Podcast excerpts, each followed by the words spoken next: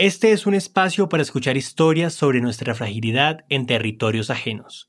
Yo soy Sergio Tapias. Y yo soy Dan Gamboa. Y esta es una nueva postal.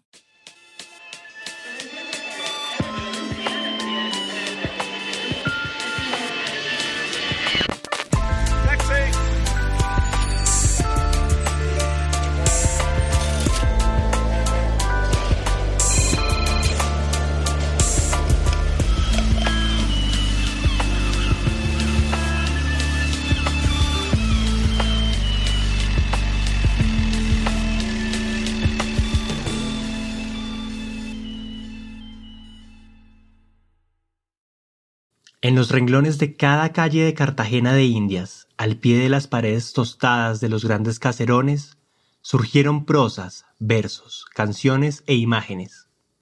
Ahí, en la colorida capital del departamento de Bolívar, donde el calor tiene sabor a tamarindo, surge la historia de Mauricio Vélez, un fotógrafo colombiano que ha retratado bajo su lente el gran paso de la sociedad colombiana y latinoamericana. Pero esto es más que una historia sobre el instante que queda atrapado en una fotografía.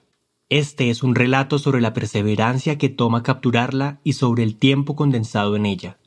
Digamos que es una anécdota sobre un hombre que no se cansó de esperar días, semanas, meses y años por lograr retratar ese instante. Y ese instante tenía dueño, Gabriel García Márquez.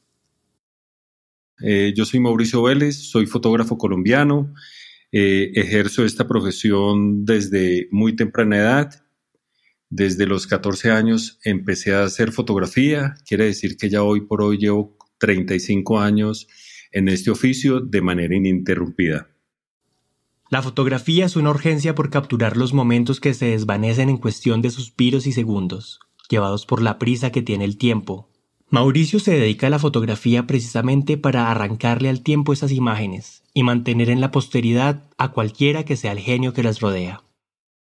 Bueno, pues eh, para mí esta es una historia muy especial y muy bonita porque a muy temprana edad en Cartagena, esto es años 70, finalizando los 80, pues yo desde muy temprana edad trabajaba muy cercano a donde yo vivía al eh, en el centro histórico de Cartagena. Allí quedaba la plaza de mercado, en donde mi papá tenía una tienda y cerca de la plaza de mercado obviamente había una zona que era como la, la zona de tolerancia de la ciudad.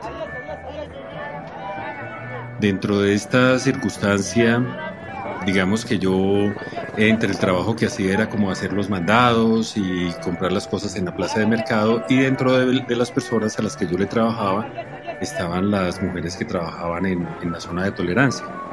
Entonces, pues yo iba, iba por las mañanas y me pedían eh, ir a comprar los cigarrillos, ir a comprar los preservativos, ir a comprar cualquier refresco, todo esto.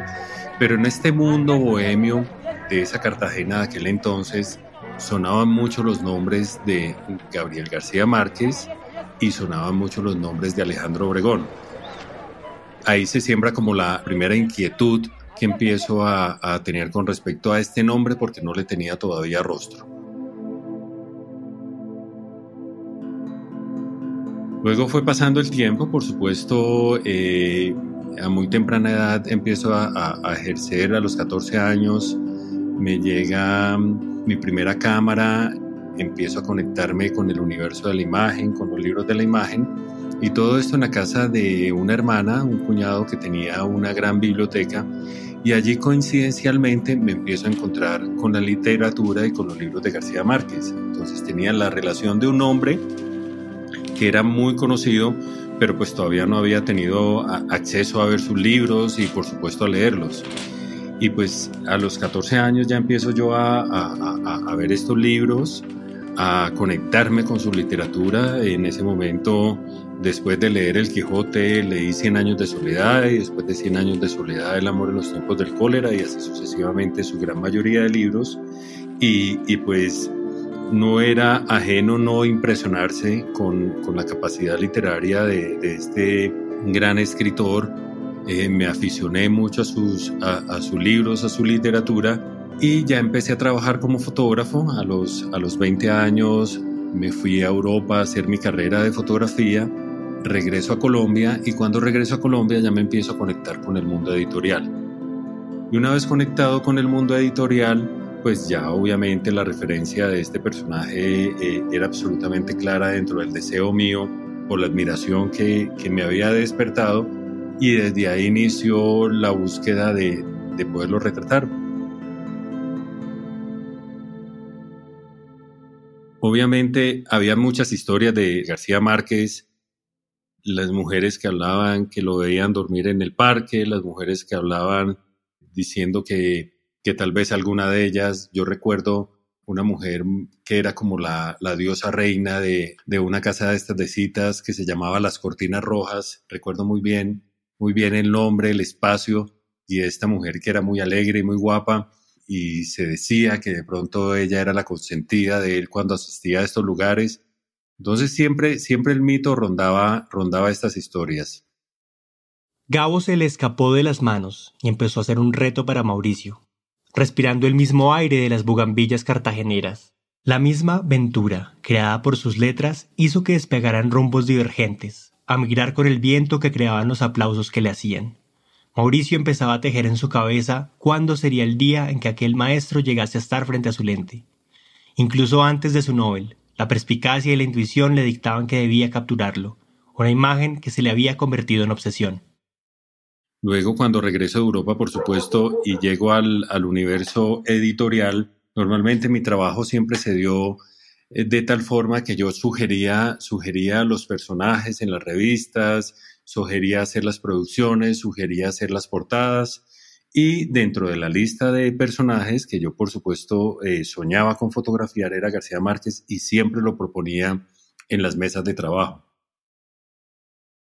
Entonces un primer approach se dio eh, con la revista Diners. Digamos que esto era, eran los 90, 96, 97. Algún día me junté con el director de la revista y pidiéndome una cantidad de personajes que, que, que, me dijo que de pronto podrían ser interesantes para fotografiar en la revista, pues por supuesto, eh, encabezando la lista estaba el nombre de Gabriel García Márquez. Empezamos a hacer esa búsqueda, empezamos a hacer esa búsqueda de, de encontrar este personaje, de proponerle poder hacerle una portada pero ya en ese punto ya el nombre de García Márquez era un nombre muy, muy, muy, muy, muy grande a nivel mundial. Eh, ya se había ganado el Nobel, eh, ya no vivía aquí en Colombia, venía pocas veces y atraparlo realmente era muy complicado. Entonces, siempre se convertía en una iniciativa, en un deseo, pero llegar al, al punto concreto eh, era muy complejo. Posteriormente a este proyecto de la revista Diners, finalmente pasaron unos cuantos años, no se pudo concretar nunca siempre había muchos rumores de que estaba en México, de que estaba en un lado, de que estaba en otro y, yo siempre con la expectativa de, de, poderlo tener porque se le convierte a uno, yo creo que cuando a uno como fotógrafo le dicen qué personaje quiere fotografiar, uno siempre tiene un referente y para mí el referente era poder fotografiar a García Márquez. Nunca tuve otro personaje distinto con el que soñara poder retratar realmente. Y tengo muy claro que desde ese entonces tenía también muy claro el retrato que le quería hacer. Finalmente, en la primera ocasión no se dio, luego en la búsqueda de, todo esto, eh, un día llegué a Jaime Abello, que era la, la, persona que manejaba el tema de la fundación aquí en Cartagena, el tema de la Fundación García Márquez, y Jaime me dijo, no, yo eso te lo consigo fácil, vente, yo voy para México en dos semanas, vente conmigo a México, eh, que estando allá imposible, pues que yo no te pueda resolver el, el, hacer la imagen. Y yo le dije, por supuesto, corro el riesgo, me voy contigo, me, me, me, hospedo en un hotel mientras tú me des luz verde, me voy con todos mis equipos y absolutamente todo. Y llegamos a México, efectivamente me hospedé en el DF en un hotel, esperé que Jaime se acercara a la familia, hiciera todo el approach y abriera las puertas.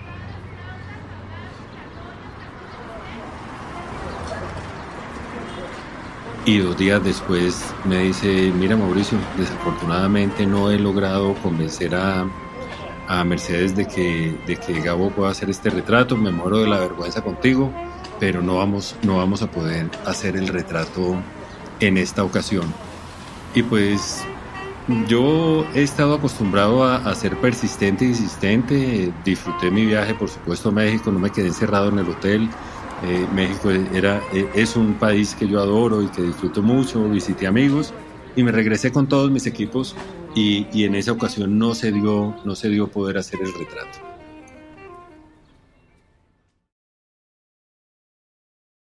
Luego de esta ocasión, otra vez en una nueva temporada con la revista Diners, eh, quise inventarme un especial. Estaba retratando a Juan Gozaín, que es un prestigioso periodista colombiano, y en esa ocasión estábamos haciendo un, retrato muy especial y eh, alcancé a tener mucha cercanía con Juan y le volví a comentar sobre mi deseo de, poder retratar a Gabo porque yo sabía que ellos dos eran muy cercanos y muy amigos.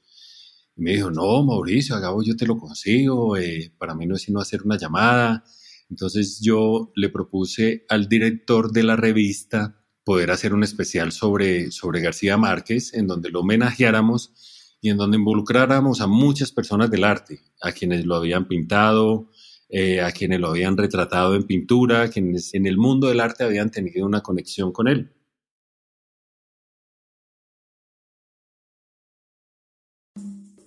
Juan me dijo, no, tuve adelante con ese especial, ese especial es absolutamente maravilloso, es un homenaje perfecto para Gao y yo voy a lograr que tú lo puedas retratar.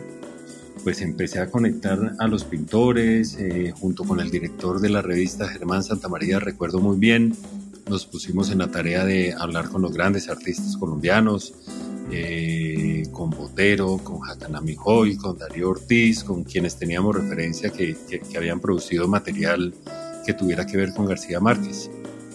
Finalmente, cuando Juan Gozaín viene y hace el approach para poderlo retratar, eh, resulta que también existieron complicaciones en ese momento y la portada de la revista salió con un retrato de un pintor y yo no, que fui quien generó la idea y quien, quien, quien propuso esto, no lo pude retratar nuevamente.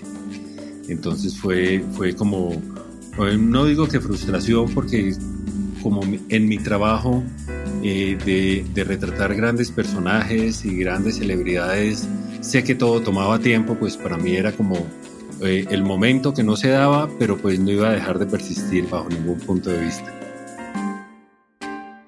Una pausa y volvemos.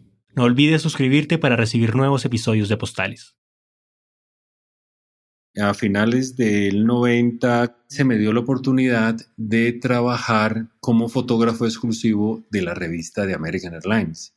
Me dice, ¿Qué personajes de Latinoamérica crees tú que podrían ir en la portada de esta revista? Y el primer nombre que yo saqué fue el de Gabriel García Márquez y el segundo nombre el de Celia Cruz. Entonces, y ahí sucesivamente otra cantidad de personajes como Mario Vargas Llosa, eh, actores y personajes y personajes brasileros, por supuesto, Paulo Coelho, a mí gustándome tanto la literatura, y gustándome tanto este tipo de autores, pues aprovecho el momento para poder acceder a través de este gran nombre que era American Airlines para mí, un gran respaldo para poder llegar a todos ellos. A ella le pareció emocionante la propuesta que yo le hice e inmediatamente empecé a trabajar en las futuras portadas. Encontrar ya cada uno de estos personajes ya era una tarea supremamente compleja. Entonces yo me tomaba la tarea de ir consiguiendo cada uno de ellos pero siempre estaba fijado poder retratar a, García Márquez. Finalmente, digamos que dos, años y medio después, llegué a, donde Mercedes, eh, Mercedes eh, me atendió de manera muy cálida. Un día la llamé nuevamente a su, a su teléfono de su casa en México. Le dije que la revista American Airlines eh, estaba interesada en tener a Gabriel García Márquez en la portada, que la portada circulaba a nivel mundial ya para mí eso era una garantía de que los personajes normalmente te decían o no tengo tiempo o lo hacemos después, pero era, era un gancho porque era muy interesante para cada uno de ellos, por supuesto, estar en la portada de esta revista que circulaba igual en todos los aviones del mundo, le daba la vuelta al mundo y pues creo que, que el 99% de los personajes no te decían que no. Pero cuando eh, llegué a Mercedes y Mercedes me dijo que sí y ya estábamos muy próximos a, concretar una cita para las fotos, un día recibo yo un mensaje de Carmen Barcel de España diciéndome que, que sabía del interés que había para poder fotografiar a García Márquez, que él tenía muy poco tiempo pero que ellos ese tipo de trabajo lo hacían cuando se trataba de un trabajo de esa naturaleza a cambio de una, de una remuneración que iba a unas fundaciones y todo lo demás, pero que, que debía ser remunerado. Por supuesto, cuando yo voy y planteo esta opción eh, a la revista, la revista me dice, no, bajo ningún punto de vista, pues no tenemos como filosofía pagarle a nadie. Eh, y pues esta no va a ser la excepción. Definitivamente se aborta la idea de, de poder hacer esta imagen para la revista y digamos que se cayó la idea de ese era para mí como el, el eslabón perfecto para poder llegar a él, para poder lograr esta imagen y sobre todo publicarla a este nivel. Luego eh, vuelven a pasar los años, eh, digamos, pasan por lo menos 10, 12, 13 años y ya me llega la idea de, de publicar mi primer libro de retratos. El libro de retratos era un libro dedicado a los grandes personajes colombianos, quienes hubieran aportado desde su sensibilidad algo que hubiera generado un, significado importante para nuestra sociedad. Y vuelve a salir nuevamente el nombre de García Márquez digamos que ya tenía avanzados un 60, un 70% de los retratos y tenía que hacer otro 30% de los retratos para esta publicación y era el compromiso con el editor que, iba a publicar el libro. Entonces empiezo nuevamente a generar la búsqueda de, de poder realizar este retrato y cada día se volvía más imposible, más imposible. Finalmente, eh, un día estando en Cartagena, estaba conversando con una curadora que había generado un, espacio para yo crear una exposición en un museo en Cartagena y le estoy comentando, había publicado yo un primer libro ya, una exposición que se llamaba Mitad Ángeles, Mitad Demonios, y ella de una u otra manera estaba muy conectada con el universo de García Márquez. Entonces eh, le comenté eh, en una de nuestras tertulias y conversaciones que estaba muy próximo a publicar un libro, que lo único que me faltaba y con el que me quedaba allí medio frustrado de no tenerlo era García Márquez, pero que, que bueno, que tocaba, que estaba buscando referentes que, que, me pudieran llevar a tener una imagen de García Márquez en, en el libro. Entonces, teniendo ese pretexto, digamos que habían dos personajes con los que yo podía justificar una imagen de García Márquez en el libro. Uno era Álvaro Castaño, una persona que fue un intelectual muy importante aquí en Colombia, que creó la emisora HJCK y él estuvo acompañando a García Márquez en Estocolmo a recibir el premio Nobel. Entonces yo dije, voy a, voy a retratar a Álvaro Castaño, que si bien es un personaje muy importante, hay dos personajes en ese entonces que se me habían pasado que yo no había podido fotografiar. Uno era García Márquez y el otro era Alejandro Obregón, que se había muerto sin que yo lo hubiera podido fotografiar. Obregón, uno de los más grandes pintores del país, conocido por obras como La violencia o Estudiante muerto, era una de las obsesiones de Mauricio, otro de esos genios bañados en el calor del Magdalena, cuya muerte fue un llamado de tímpano para él, porque el miedo latente de quedarse quieto para siempre es el miedo de todo genio. Mauricio no pudo atrapar con su lente a Obregón, y no quería que le sucediera lo mismo con el hijo bendito de Aracataca. Pues se hizo el retrato, digamos que eh, don Álvaro se veía supremamente poderoso en la imagen, adornada con estos personajes, pero ellos no eran, eh, García Márquez no era protagonista, estaba en un retrato de un retrato de.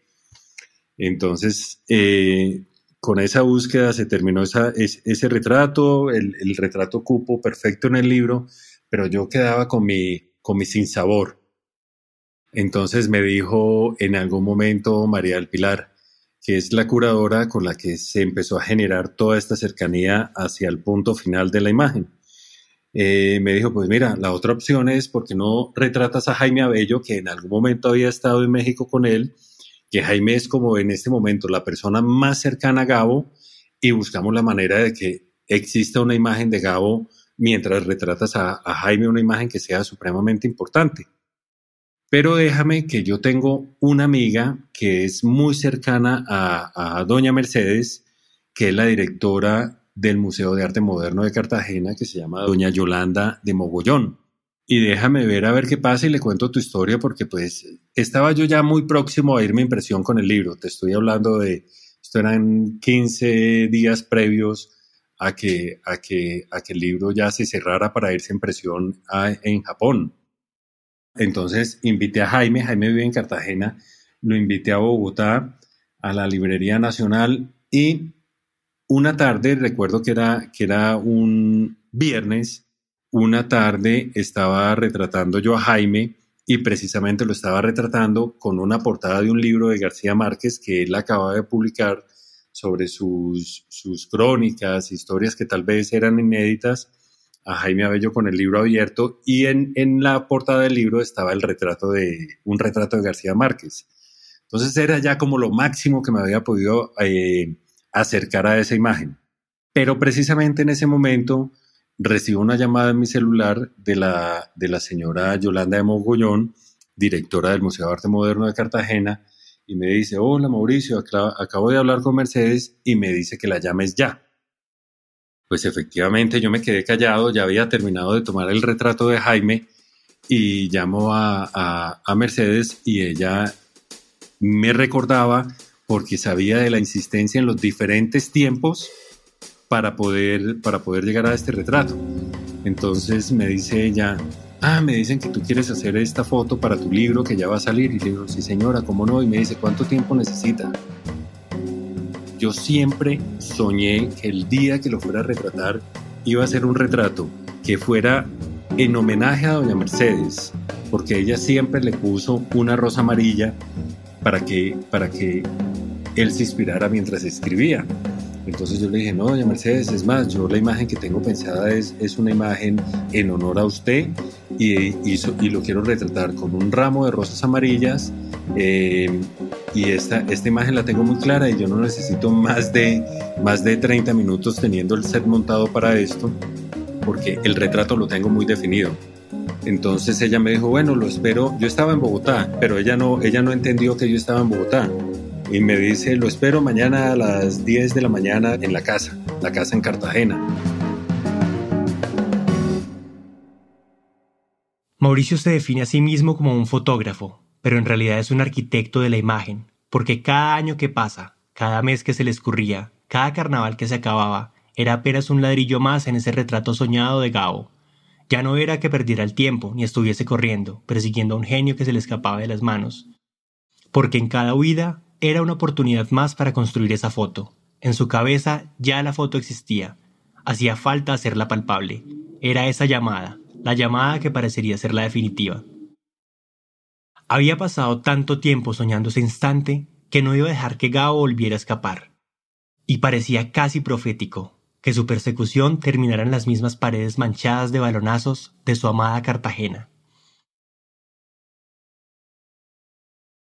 Pues por supuesto automáticamente colgué, llamé a la curadora, le pedí el favor que me ayudara a conseguir un ramo de rosas amarillas para tenerlo al otro día de tal manera que yo lo pudiera ir a recoger una vez aterrizara y organicé todo el viaje inmediatamente para poder estar a esa hora en su casa en Cartagena.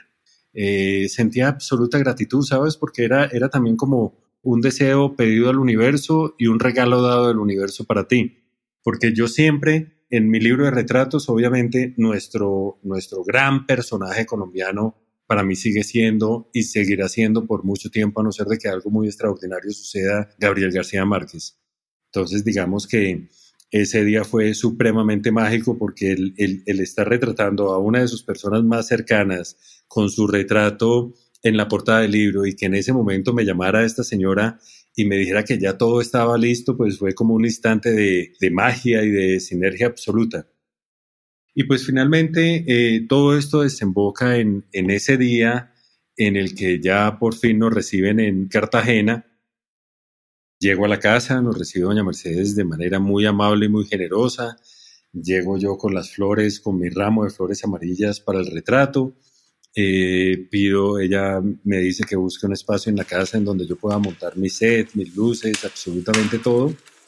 Y eh, ya estando todo esto montado, y me dijo que, que, pues el tiempo iba a ser muy, muy limitado, que tratara de que fuera muy poco tiempo, lo más corto posible. Ya cuando tenía el set montado y tenía todo listo, pues aparece, aparece este hombre con una sonrisa absolutamente preciosa. Sí lo había visto en persona, pero muchos años antes, en algunos encuentros literarios o en alguna presentación de, de, algún evento en el que participar y que de pronto estaba yo allí dentro del público, pero no nunca tan de cerca. Y me aparece este hombre con esta sonrisa y con esta belleza y con esta generosidad que realmente era sorprendente. Llego, me dice, bueno, ¿qué hay que hacer? Y yo le digo, no, maestro, pues simplemente eh, quiero hacerle un retrato. Este retrato eh, es un homenaje en, eh, en honor a, doña Mercedes. Ella siempre le iluminó a usted la vida y la inspiración con una rosa amarilla. Y pues yo traigo este, este, este ramo de rosas. Él ya estaba parado sobre el fondo. Yo ya tenía cámara, luces, absolutamente todo listo y organizado. Eh, y, este es un homenaje hacia ella, eh, para ella, eh, en gratitud a todas esas rosas que, que, lo inspiraron a usted para escribir tanta, tanta, tanta literatura, tanta belleza, tanta poesía, tanta, tantos libros.